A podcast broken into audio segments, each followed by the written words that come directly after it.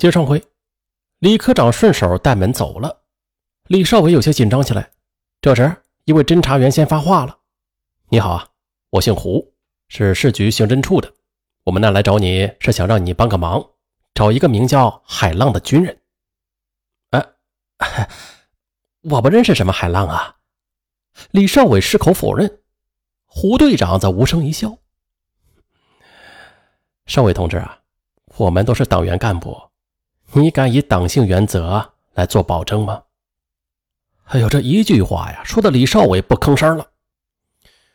嗯，我们也实不瞒你啊，这个海浪这次来深圳还带来了两个女人，而其中呢，有一个是重大案件的嫌疑人。不管你清不清楚这些背景，都得赶快把这些人的下落告诉我们，否则的话，你可要小心担当包庇罪呀。哎呀，李少伟沉默着，额头上顿时啊就渗出了一层细汗。好，他擦了一把汗。我，我领你们去找海浪。十一时十分的一行人便驱车来到一条幽僻安静的小巷，这个地方叫碧波花园。他们找到三十一栋楼。六零四号房，李少伟急忙上前，抢先扣响了房门。咚，咚咚。接着，一个男人是闷声闷气的问：“谁呀？”“啊，是我，少伟。”门开了，胡队长带人一步啊就跨了进去。“哎，你你们！”出来开门的男人这脸色霎时的就惨白，失了血色。我们是公安局的，胡队长压低声音，有意的随和的说：“不用说呀，你一定能够清楚我们是为什么来的吧？”我我不明白你们说的是什么意思。海浪强作镇定，甚至啊有几分倨傲。胡队长仍然是不动声色，很平静的说：“啊，那好啊，你既然不明白。”那我们就叫你明白吧。不过这里不是说话的地方，你呀得跟我们走一趟。不，我还有事呢，我不能去。海浪试图耍赖，并且狡辩着道：“再说了，你们凭什么抓我呀？”啊，凭什么呀？胡队长实在是按捺不住了，因为啊，他没看到赵红，这心里边正着急呢。这位同志，难道你还要一直装糊涂吗？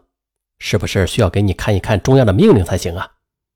他说完，头也不回，径直向外走，只是轻声的对门口的两个民警说：“带走。”两个民警则唰的从身后亮出了微冲，毫不客气的指着海浪：“请吧。”夜里十一时三十分，海浪被请到了市公安局。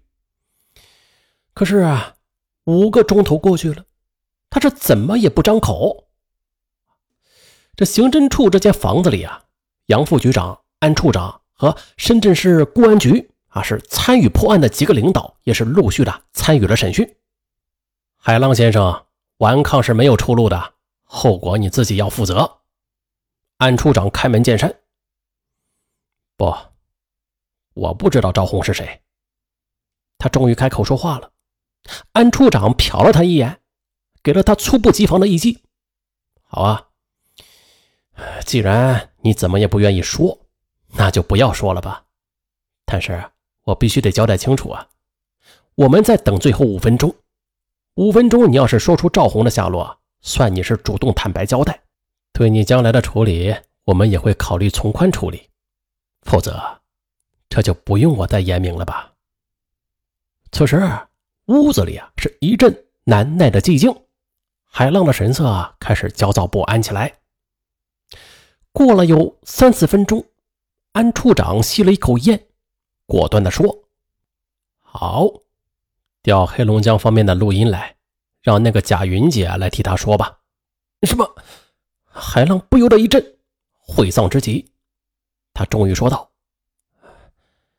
算了算了，我要将功补过，我跟你们一起去找他。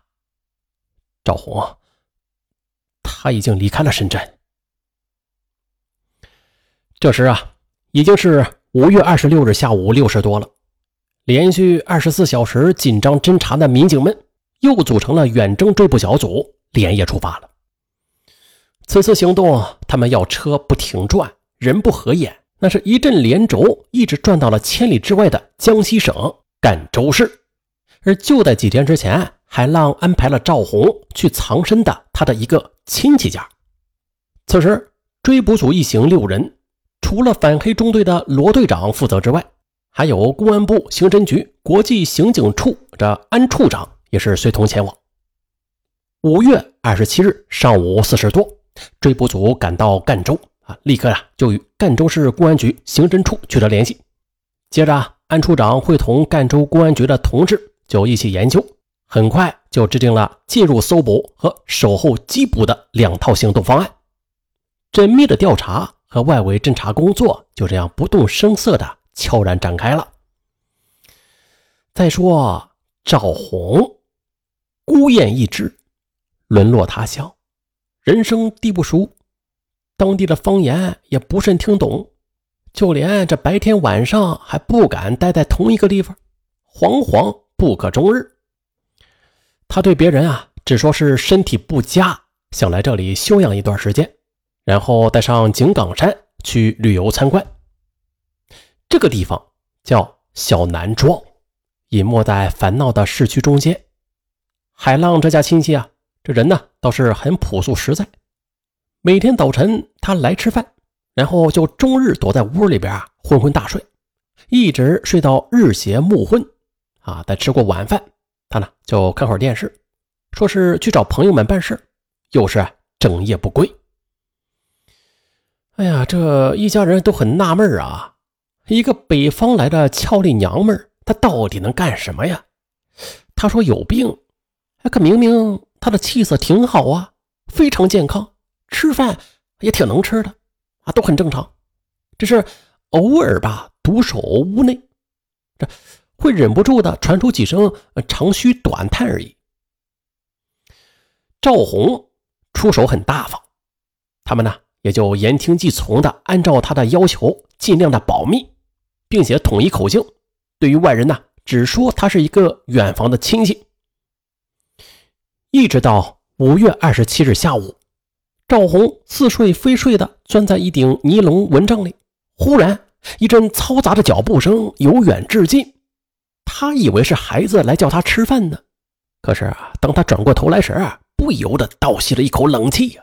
只见两个身穿警服的人已经推开了他的房门，威严的站在了那里。请问您就是赵红？他一阵慌乱，脸色绯红。继而又发白发青，我我是我不是我我叫李兰。可其中一个警察从口袋里掏出一张照片，啊，颇为客气的就递了过去。好啊，就算你是李兰吧。这个人是谁呀？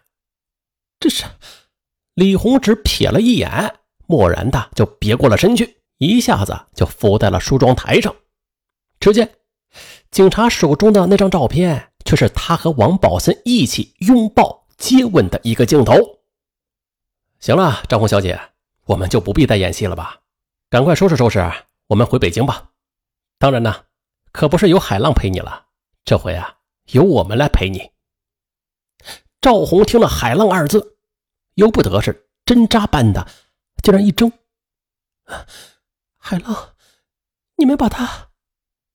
啊他呀，他就在外面的警车上。不过对不起，我们不能让你再见他了。赵红眼前一黑，脸色惨白，差点就栽倒下去。缓了半天，他才恶狠狠地吐出了一句：“男人，妈的，狗娘养的！”此时，安处长则不胜厌恶的挥了挥手，两个民警就将赵红押出了门。这时，他抬腕看了看手表，时针正指向二十七日下午六点。他如释重负。不错呀，从开始行动整整四十八个小时。行啊，同志们，你们真行！翌日上午，赵红被押回北京，移交给了最高人民检察院五幺幺专案组。至此啊，这缉捕行动圆满的就画上了一个句号。哎，这里的句号啊，只是说缉捕行动画上了句号，但是本案还远远啊没有句号。呃，前面咱们不是已经说了吗？赵红他可是职业情人呢，还有一个人在等着他的勾搭呢。啊，咱们下集再说。